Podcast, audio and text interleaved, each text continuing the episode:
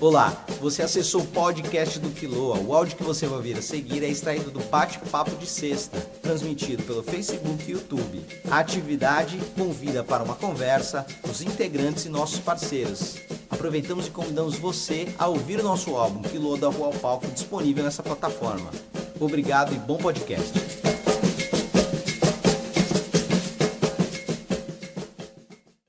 Lê, lê, lê, lê, lê.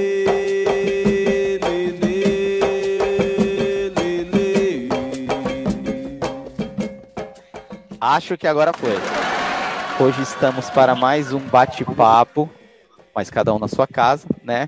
Mantendo aí as questões da quarentena, apoiando a PL 253, que prevê auxílio emergencial à classe artística, aos trabalhadores da cultura, que estão nesse momento, por decreto, paralisado de suas ações remuneradas, né? Mas sempre fazendo arte a todo momento, certo?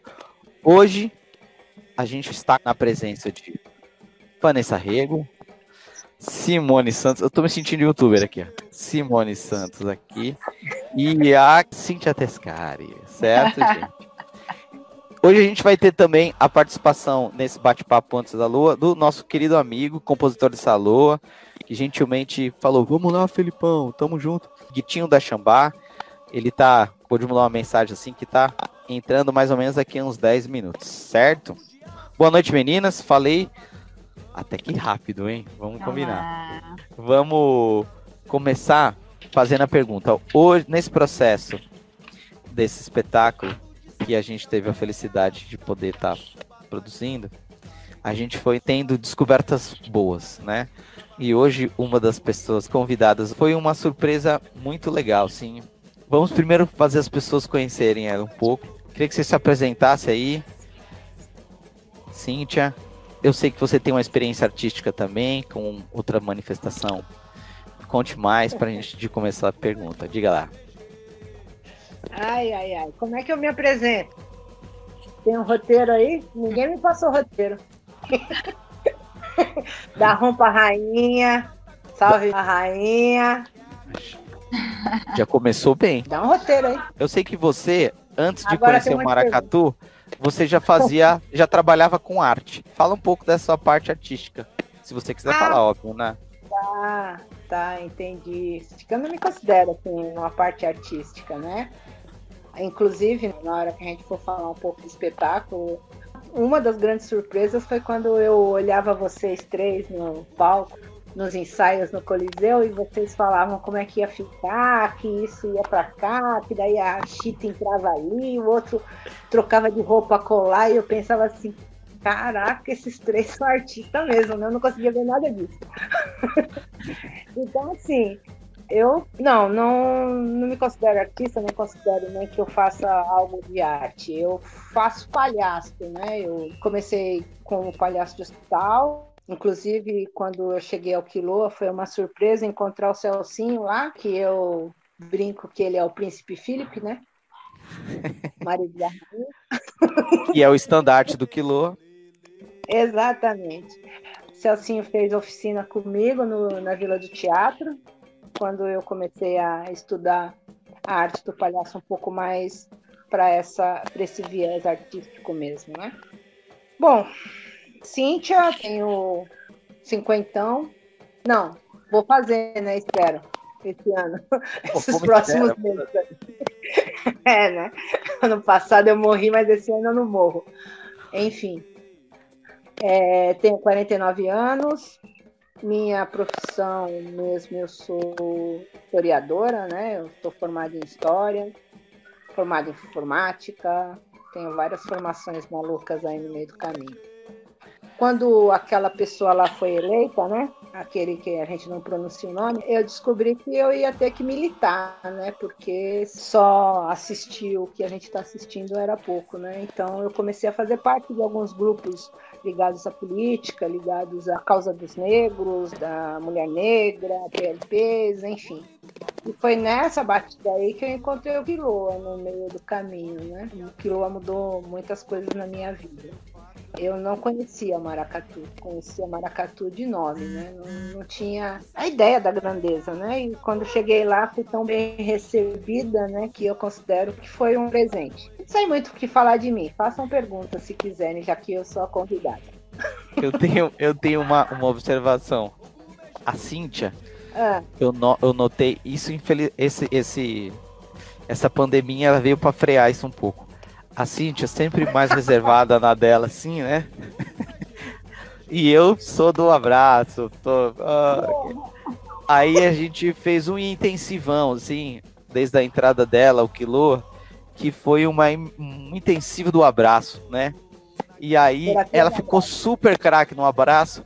Aí veio essa pandemia que deu uma freada. Então, a gente vai retomar esse processo. A Vanessa, a Vanessa acho que tem que fazer uma, quer fazer uma pergunta, é isso?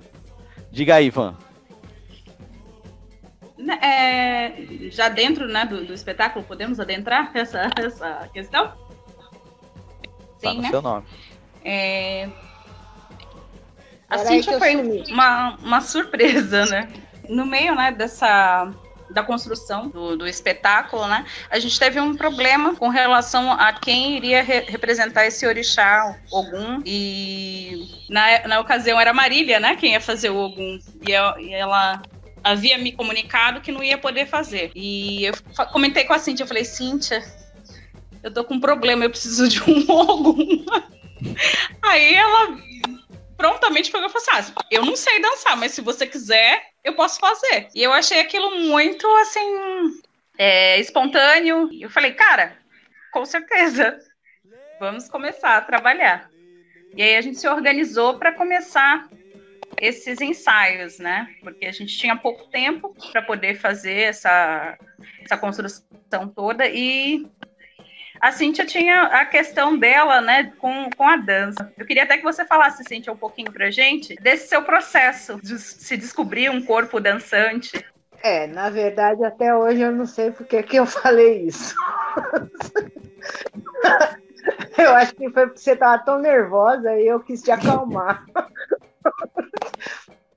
na verdade, eu eu tenho aí toda uma né, com algum, né, quando eu iniciei na Umbanda, eu iniciei numa casa de Ogum, consagrada por Ogum, porque na Umbanda a mulher toca tabaque, né?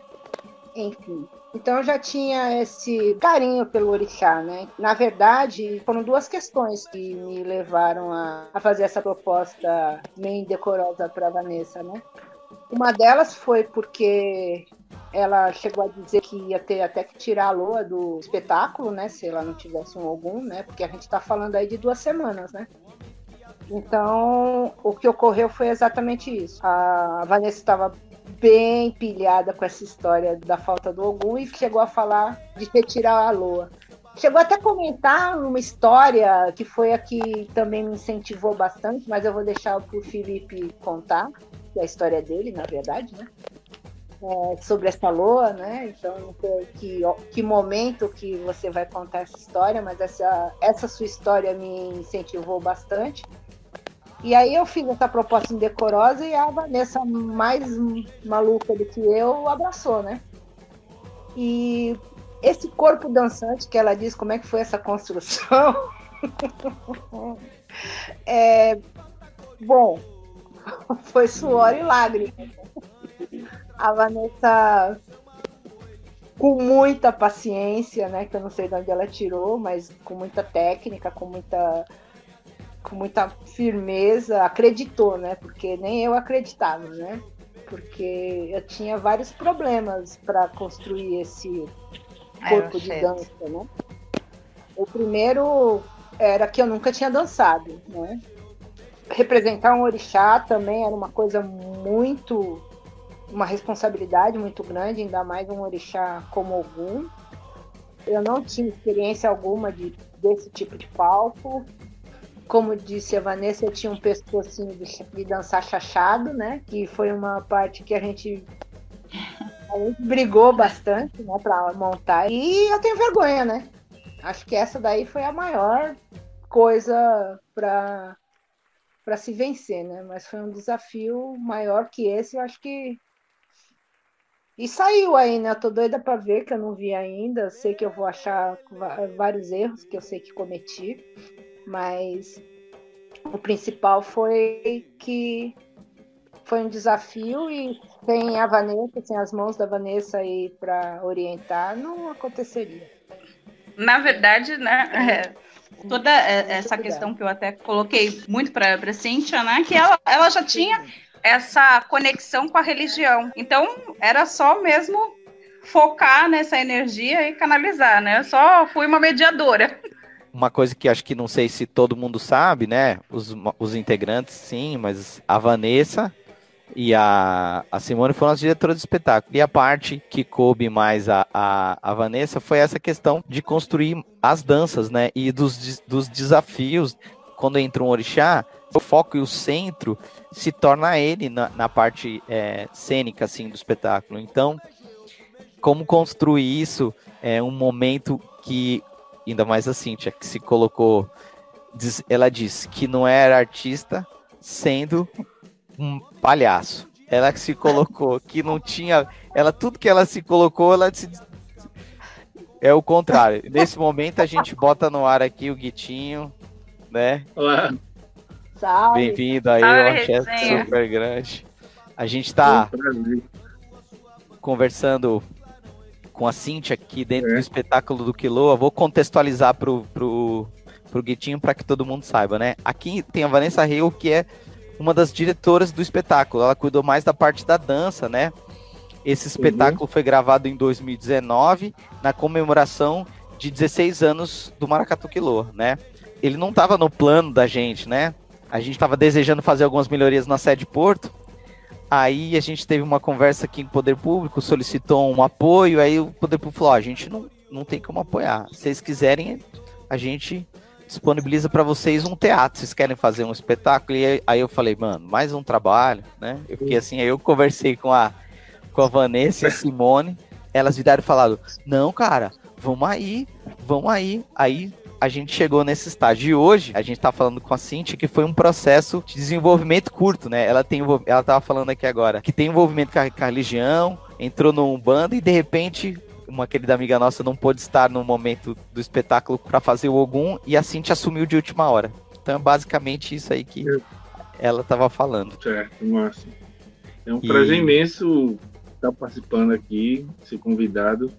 É, eu admiro por demais o trabalho que você desenvolve aí em Santos. Tive lá um prazer você me proporcionar conhecer de perto, né? E saber que quanto as raízes africana, pernambucana, né, é, tem essa ponte ligada aí, principalmente com Porto Rico, que é um maracatu que eu admiro muito, né? E me levou até vocês também. É isso. E Acho feliz aí tá com de... pelo trabalho. Né? Tá de verde vermelho hoje por conta disso? É, eu fiquei assim, justamente porque tem uma coisa que eu não sou de, de, de defensor de no maracatu, mas eu confesso, sabe, que quando comecei a fazer meus trabalhos de música já de uma forma mais sistematizada, saindo do, do casulo do quilombo da Xambá, eu sempre vi mais na Xambá o Buxila Brilhante, né, o Leão Coroado, né, Cande Alegria, quando era moleque, que eles tinham lá. Porto Rico passou a ser nesse processo de quando eu comecei a a pular as fronteiras do, do quilombo, né, e tal. E de certa forma é se apresentar para mim com cores que eu gosto muito e uma, uma forma de, de, de do maracatu muito atraente para a juventude, né, que eu estava começando, né. Então, hoje é sexta-feira, mas eu disse, vou conversar com o lá, vou botar as coisas que eu tanto gosto e que representa também lá as coisas do Quiloa, do, do Porto Rico né? Mas o dia todo passei de branco. a Cintia estava concluindo a fala dela aqui. Cintia, quer concluir aí o, a sua fala para a gente dar sequência? É, eu não sei, você vai comentar a sua história com a Loa. A Loa é maravilhosa, né? O, o compositor tá aí, né? O, a música é maravilhosa, que acabou ouvindo falou. Ela traz essa força toda, né, do orixá e como a Vanessa Sim. disse, o corpo de dança eu realmente não tinha, tentei desenvolver aí em três semanas, né, guardo o trabalho dela, mas até cheguei a ouvir algumas pessoas, ai, você incorporou, eu falei assim, não, não sou médio de incorporação, nem se fosse, né, iria acontecer isso num, num teatro, né, óbvio. Mas assim, ouvir a música tocada com as alfaias, assim, foi a conexão correta, né? Foi a parte mais emocionante. A letra é muito, muito gratificante dessa lua, é maravilhosa. Mas o no, que eu tenho para concluir aqui sobre o sobre a a dança em si foi foi que foi um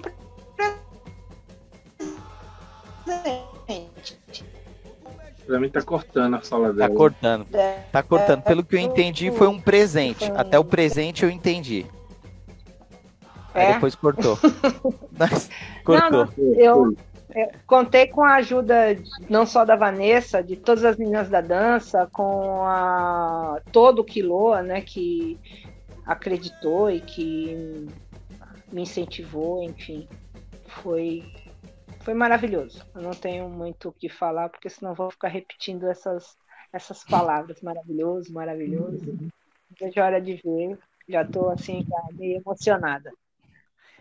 Para contextualizar o que a Cintia falou, e, e antes de passar para Van fazer a pergunta, em 2015, foi quando o, o Bongar pôde estar aqui em Santos, a gente já estava no processo de pré-produção da mostra de arte, décimo cortejo quilô, né, 2015, a gente já estava em conversa com os parceiros, com o Bongar, né, enfim, com o pessoal da produção, para poder recebê-los aqui, né? Já era um desejo, mas não era um fato ainda. Aí, em novembro, né, eu, até a ocasião, fazia um esporte que eu já fazia há muitos anos, que era o voo livre, né? E aí eu fui fui fazer, foi uma época de muita pressão, assim, de muita coisa, e eu quis fazer com que algo que era do meu lazer viesse na mesma velocidade, é, me desse uma tranquilidade na mesma velocidade que a pressão estava colocando sobre mim. Aí eu falei, vou voar. E aí eu cheguei no lugar lá, tava um, um vento super forte, né? E aí eu subestimei a natureza, né? Eu eu não respeitei ela e e achei que o maior erro assim de qualquer pessoa e de é o excesso de confiança. Falei, não, vou voar. E tava um ventão, só lembro que eu decolei e não deu certo, depois eu não lembro mais de nada, até um momento que, que tem um registro, que é uma imagem, um pensamento e uma música, e um pedaço de uma música, né? Antes do meu equipamento fechar por completo, né? E eu, por depoimento de outras pessoas, caí de um morro de 40 metros, né? E aí a gente já estava no, no, no processo das conversas, assim, eu ouvindo muito é, o Bongar, aí eu aqui em casa, assim, tipo, a música não saía da minha cabeça, não saía da minha cabeça, lê, lê, lê, lê, lê, aí eu, caramba, velho, que... aí eu peguei, assim, todo manco, com o braço todo ralado, com o pé quebrado, mas vivo, caí do morro de 40 metros, vivo, o meu pensamento é, eu olhava pro mar assim, eu, eu falava, essa era a imagem que eu tenho, e o pensamento é, segura firme, que tem muita coisa para viver. E o, e o lê, lê, lê na minha cabeça. Aí eu peguei aqui em casa e falei, meu, eu vou ouvir essa música inteira, né? Porque não é possível, acho que ela tá querendo me dizer alguma coisa, assim, né? Eu nem sei se eu pensei objetivamente nisso. Mas quando eu peguei, assim, muita coisa, é lógico que a, a poesia, ela é escrita com uma intenção, mas eu penso que a pessoa quando ouve, ela ressignifica. Então, muito daquilo é, fez um sentido. Aí eu chorei pra caralho, desculpa a palavra aí, cheirei pra caramba, né? É, e e aí eu vi assim o quanto isso foi forte e eu pensei que o meu inconsciente é, foi buscar no que ele tinha já dentro de mim. Então penso muito nessa quando a gente fala do quilô das nossas buscas, né? Então de sempre buscar essa o quem vem antes, respeitar o quem vem antes, citar quem vem antes e, e todas essas questões que é um trabalho que eu penso que o Bongar faz é, com toda a manifestação de matriz africana e com a Xambá. E aquilo me buscou, meu inconsciente pediu que naquela eu precisava ter um corpo de aço para aguentar cair um morro de 40 metros passando pela pedra. E aí eu, essa música ficou muito, ela já tava, a gente já estava desenvolvendo a ideia de incluir no repertório, aí de repente ela entrou ela entrou e ela não entrou no repertório. A gente tá até conversando com o Bruno, que, é, que, que me ajuda muito no Quilô. Aí ele falou assim: entrou ao Quilô, entrou ao Quilô, é mais do, é mais do que um repertório, né? Ela entrou, é como. Ela entrou no, no dia a dia. Então, é só para contextualizar. Tem muito mais. Eu, eu tô segurando a onda porque hoje eu não sou convidado e eu falo muito também. Então eu queria eu queria passar para Vanessa aí para falar com fazer perguntas pro Guitinho e é isso. Axé, obrigado demais por estar tá aqui, por ter tido a, a, a, felicidade de escrever uma música que eu tenho certeza que colaborou com eu poder estar tá aqui hoje. Então, é isso. Axé, obrigado. Oi, Guitinho. Bem-vindo aí à nossa família Quiloa. Parabéns atrasado aí. Eu assisti sua live no dia 26. Foi muito boa. Obrigado. E, e eu queria que você falasse pra gente desse seu processo de, de composição, né? Você que é um filho de algum, tem muitas músicas aí falando uhum. né, desse guerreiro. E eu queria que você falasse um pouquinho pra gente dessa música Ogum em especial. Então, essa música, ela, é, o Felipe falou, ela para mim é muito significativa, né? Primeiro que eu sou apaixonado pelo meu orixá e eu costumo escrever música e falar para as pessoas é que a ah, música ela é um elemento fundamental, Beleza. né? É a matéria-prima para fazer com que o corpo desenhe aquilo que a gente poetiza, né? A palavra. Então, desde já agradeço a vocês pelo que vocês fizeram com música, dando ela carne e osso, né? É, porque justamente o corpo ele é o abrigo, né, o tradutor daquilo que a gente é, faz de poesia. Então, é, a, a, cultura africana ela é muito linda por conta disso, né? Então, é, todo gestual do corpo é, é, é, a tradução do que é a natureza. Então, o que aconteceu com o Felipe, eu fico feliz, porque justamente a poesia, o canto, ele se concretiza, né, é, no corpo. Então, o corpo dele foi todo né, embutido dessa poesia, né, que fez com que construísse uma, uma capa protetora, né, que garantiu essa continuidade carnal dele. E eu acho que a dança que, que vocês fizeram, é, Cíntia, Vanessa aí, é isso. Então, e essa música específica, ela, ela, eu sempre tive a paixão por ela, e quando a gente fez o disco Chão Batido, a gente gravou ela, eu tinha quase certeza, porque durante os shows ela era sempre mais avassanada, assim. E só que no, durante o processo do Chão Batido, eu fiz aquela música Odé, e aí convidei o Benjamin Taubig, né, e, e os arranjos a gente fez junto e tal. E a música acabou sendo o disco a mais comentada, a música Odé. Aí eu peguei me arretei, eu disse, poxa, Mari, é, Mari me eu vou fazer um disco só com música de Ogum, quero ver se na de Ogum é a melhor do disco. esse, aí esse o disco da Rede Ogum, é, que foi contemplado pelo Rumos, né? É, foi bem bacana, que foi um processo louco, bem incrível, assim, que depois, quando vocês estiverem aqui, intimamente, eu posso falar minha relação com o meu orixá, é uma relação muito, muito de pai e filho, mas também eu sou um filho muito rebelde, e que me leva a ponto, por exemplo, eu tinha que fazer minha iniciação ano 2012, e aí tive que cortar meu cabelo, então fiquei brigando com ele durante quatro anos, até chegar no extremo, eu teve que cortar, tive que cortar o cabelo, e o, esse disco algum eu já tinha tentado colocar ele diversas vezes, várias editagens, não saía. E quando eu fiquei preso na chambada durante os 30 dias, Mário chegou a notícia que lá dentro o disco foi aprovado pelo Rumos, né? Aí o disco algum então eu fiquei super feliz com isso. E o que acontece é. Eu fico super emocionado, porque minha relação, como eu falei com vocês, é um, é um pai que não me falta com nada, sabe? E eu poder fazer com que a minha música colabore com a vida das pessoas, eu acho isso bacana. Porque também essas pessoas não sabem o quanto elas me alimentam. Por exemplo, ontem à noite eu aqui nessa quarentena, nessa, nessa dinâmica, buscando é, garantir coisas para Xambá, para a cultura popular mestres, é, eu fiz uma gravação sem pretensões alguma, mesmo assim, de antes do momento, é, sem muitos recursos técnicos. Alguns, é, o edital que saiu hoje, ontem, a, a, o resultado, né? Mais de 12 mil inscritos, aí eu peguei e escrevi, é, me gravei aqui três músicas que eu nunca vi com Bongá e fui dos selecionados, né? Aí, para gravar dentro de casa. Então, são músicas que eu nunca gravei com Bongá, com violão e tal que fala esse universo. Então eu busco justamente a falar de uma forma simples, mas é, que atinja, sabe, o mais íntimo das, das pessoas e a mim, sabe assim.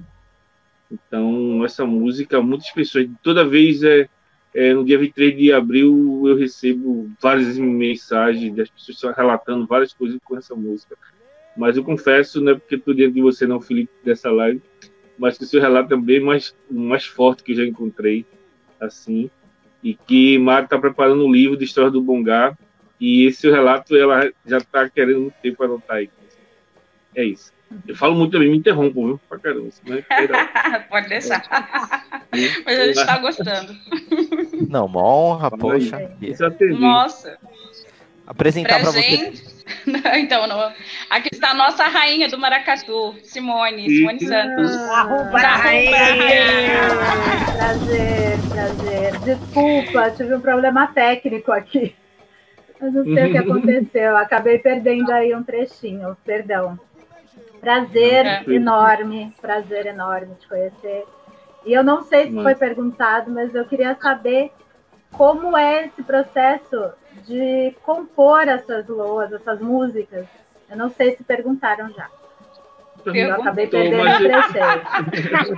Desculpa, porque eu perdi, gente. Desculpa. Eu, mas tem coisas que eu posso. É, eu desde não, moleque, assim, então assim, vamos mudar, é. Então vamos mudar. Se não, mas, de, isso é desde boa criança. Pergunta, uma boa pergunta. Eu vou responder, mas com o acréscimo que você vai compreender o que eu falei também atrás. Legal. Desde moleque, eu, eu, com todo o respeito modesto, assim, dos meus primos, se você assiste documentário do Bongá, eu sempre fui um porra louca, assim, sabe? Eu era todo diferente. Quando os meninos para um lado, era o quiricu da, do, do, do da comunidade. Quando iam para um lado, era do outro. E era entendido como louco da parada, né?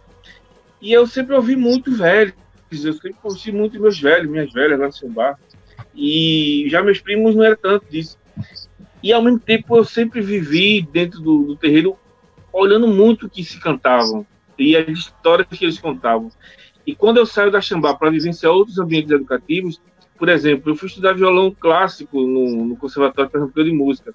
Eu não passei um ano lá, porque eu fazia traduções de coisas de candomblé no violão e os bexiguenses só me mandaram estudar o danado do método de Henrique Pinto. Aí eu porra, não ficava em casa nunca olhando aqueles métodos, velho. E eu ficava criando coisas novas que até hoje eu nem sei, de violão, boto as minhas músicas.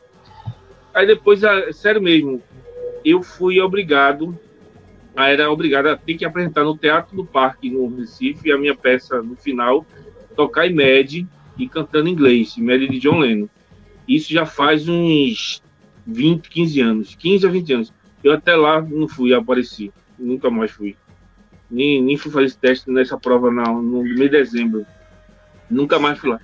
Então, e passei a compor o que eu acreditava, o toque e tal. Não, nem apareci lá, pode perguntar todo mundo. E hoje eu encontro um monte de gente, da época que era professor, que é meio que visitam a Xambá e que admira o Bongá e tal, tudinho. Inclusive os professores de violão, que, que, que me eu estudar Henrique Pinto. Enfim, aí eu, eu sempre curti esse universo, sabe? De, de, falar das coisas simples. Hoje mesmo, fugindo da quarentena, que eu sou um catador de salvador de plantas. E eu tô aqui tabelando com a Xambá em Bairro Novo, que é onde Mário mora. E eu fui de madrugada pegar uma planta, uma palmeira que estava jogada no, no chão, sabe? E aí levei para Xambá, botei no carro. Quando voltei, fiquei no mar e tinha ninguém no calçadão da Holanda e já fiz uma música, já lá hoje, assim, sabe? simplesinha. E é dessa forma que, que, eu, que eu, faço, que é, sabe, encontrando uns caminhos assim. e não paro muito não para para pensar muita coisa cabeçuda, sabe, assim, porque o nosso povo é, tem intelectualidade ancestral, assim, sabe, né, é lapidada não no sentido parnasiano, mas é, é de rugas, né, é de rugas é, renováveis, sabe, então a palavra é uma coisa. Eu uma... tenho uma pergunta. Você falando do.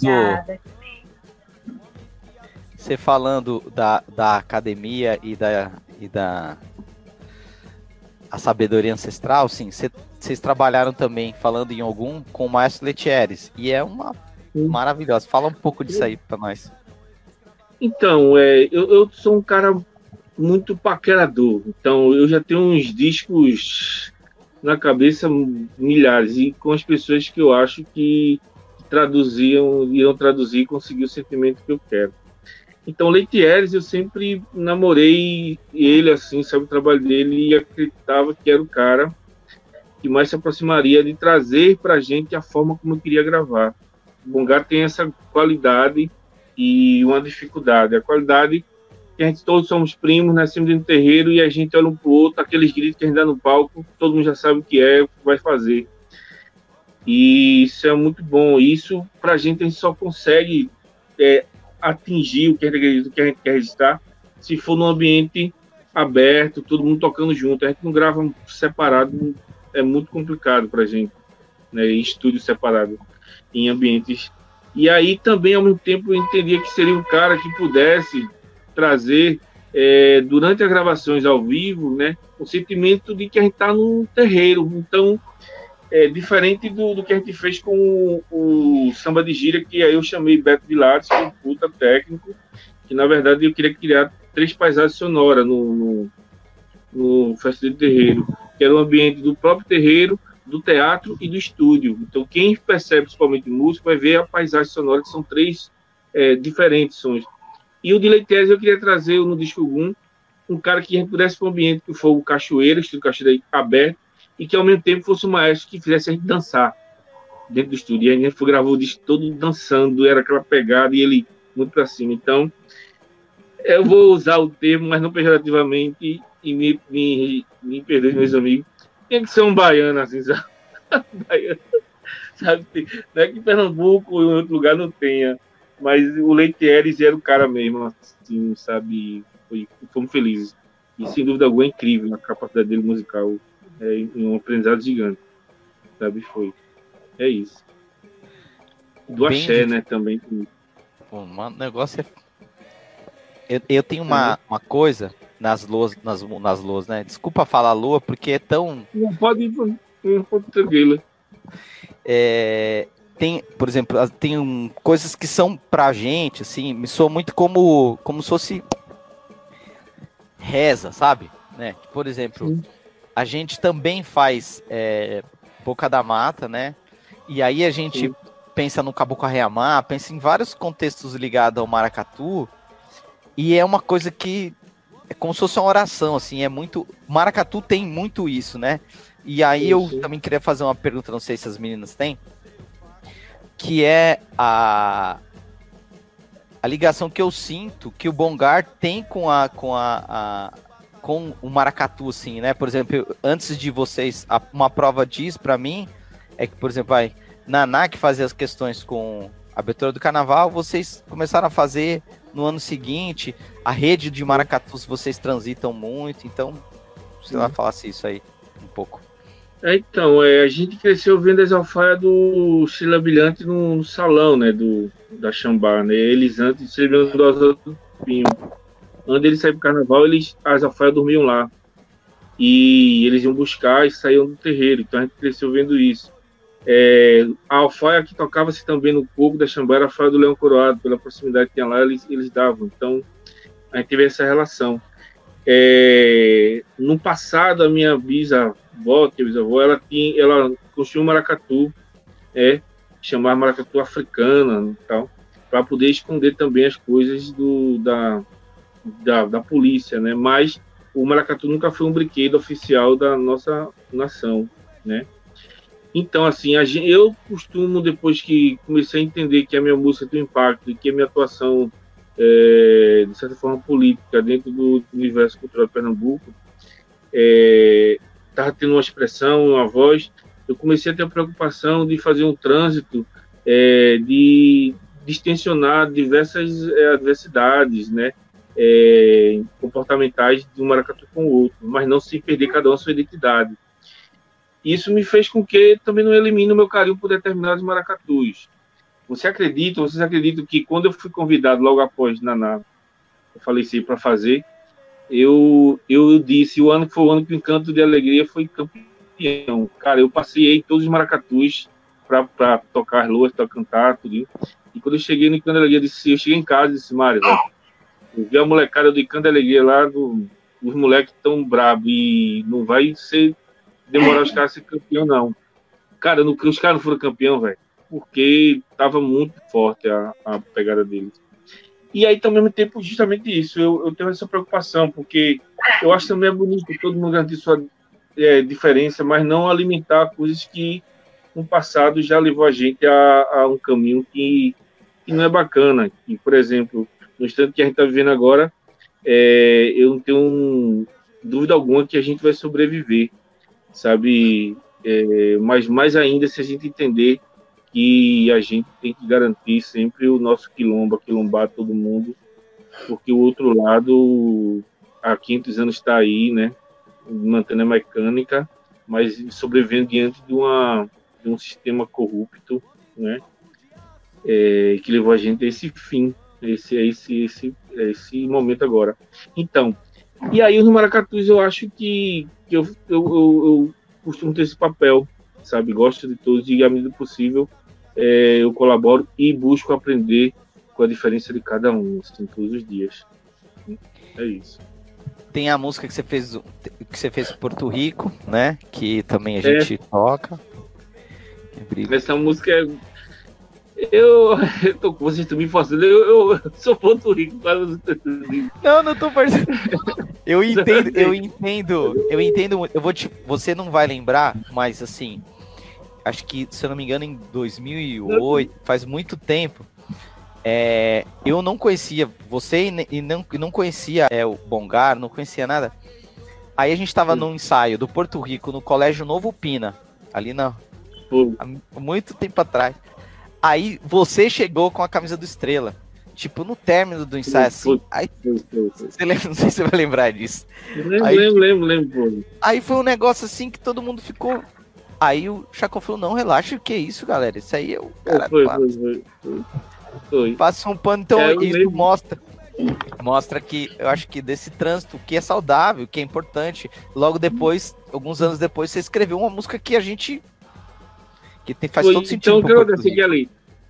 Eu tava com os amigos de fora e o dia vinha, eu já tinha vindo, olha, você acredita, eu tinha vindo do Estrela Brilhante de Garaçu. Aí fui pro Estrela Brilhante do Asa do Pinho, aí chegou lá, o pessoal me deu a camisa. Aí eu vesti. E já tava na hora de eu visitar o, o Porto Rico. E eu confesso que eu achava ridículo, mesmo sem ninguém ver, eu tirar a camisa do Estrela no meio do caminho e botar outra, porque ia chegar no Pina, sabe assim. E eu não fui pro desaforo também, sabe? É, e cheguei lá pô, foi, foi, eu me lembro bem disso pra caramba, assim, tal, sabe? E eu vou conversar com outro dia. Chacon fez aquilo ali, o meu mestre, mestre eu respeito. Mas depois ele, porra, bichito, não faz aqui mais, não. Ficou uma frente do caramba. eu não fui querer, não, fui normal, sabe? Enfim, é isso. Mas é, aí é justamente isso, para distensionar essas paradas, assim, sabe? Esse, esse, essa pressão, sabe? E graças a Deus eu consigo conversar com todo mundo, assim, com os maracatus, sabe? Então é bacana isso. Uhum. Meninas, tem uma é pergunta isso. aí, vocês? Eu, eu tenho mais uma. A gente faz uma, uma história assim, né? Faz aí, Felipe. Tem, tem... A gente faz isso só para chamar a atenção dos nossos é. amigos, para poder a gente dar cada bloa essa questão de chamar a atenção, né? A gente já falando você falou do Encanto da Alegria, a gente começou o espetáculo fazendo uma homenagem ao Mestre Toinho, que hoje está no Baque Forte, mas uhum. é, também passou pelo Encanto da Alegria. Fizemos a lua da uhum. Mestra Joana, anterior, fizemos a lua do, uhum. do Mestre Chacon, e tem outras ainda é, do Mestre Chacon e luas que falam da, das representantes. Essencialmente, a gente vai falar da Dona Maria de Sônia, que é fundadora do Encanto do Pina. Uhum, uhum. E tem a história da Calunga que, apareceu na Xambá. Você lembra dessa história aí? Lembro, cara. Eu, eu tava em viagem quando minha mãe me ligou dizendo a história que meu tio tinha recebido e colocado no memorial. E que aí, depois da confusão lá, de, de ele receber sem procurar saber, ele. É, eu mandei segurar, né? Quando eu voltei, fui lá. E aí, e ele queria. Depois a gente descobriu que era a história da Calunga, né? É, lá do, que ele pertencia ao Porto Rico. Mas antes disso, ele queria é, botar, foi no mês de, de janeiro, a gente tem o nosso ritual de balé. Ele queria aproveitar e botar no caminho do despacho do, do nosso ritual. Porque quando ele colocou o búzio lá, é, Mãe Bill, né, na nossa questão religiosa de, de, de falou que era uma calunga que não pertencia a ela e que a dela iria chegar, né?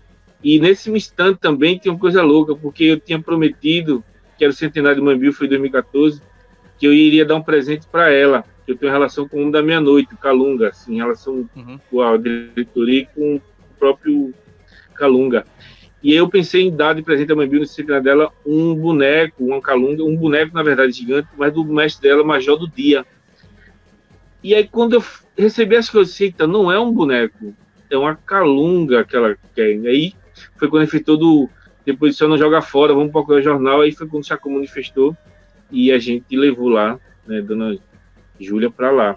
E aí então foi que eu disse, é uma calunga que tem que fazer uma bio com dela, e fiz a calunga e a gente deu de presente. Só que aí eu agora tenho uma responsabilidade danada que eu entreguei o negócio sem saber que é, você na dentro do terreiro e acha que sabe, tudo não sabe. Aí, fim das contas, hoje existe um ritual na, na Calunga, lá, tudinho, e aí eu arrumei esse, essa coisa aí a mais devido a isso. Então, assim, essa ligação com Porto Rico é incrível que, eu tenho, que as pessoas têm, né, lá da Xambá. A molecada toda da minha geração foi todo mundo tocar lá, né? E eu, minha irmã Leila, é, Mamão, acho que só o marca tudo Mamão todinho do filho dele deve tocar lá. O Fred tá é mandando isso. um monte de coisa aqui, o Fredão. Tá mandando. Eu, esse negócio de live tá me agoniando, porque eu gosto de falar pra caramba e, e os caras estão travando tudo, é uma hora só.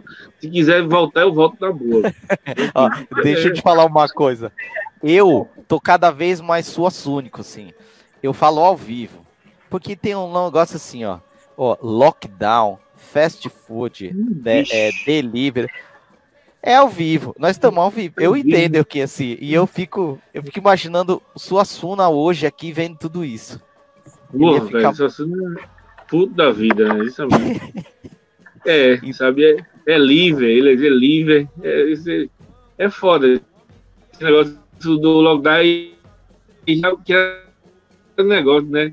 É, lockdown, cara, é tranca aí ninguém vai, todo, ninguém vai pra rua mais. Tá, nos evangélicos, é. É Enfim, mas é isso, gente. Eu, eu tô.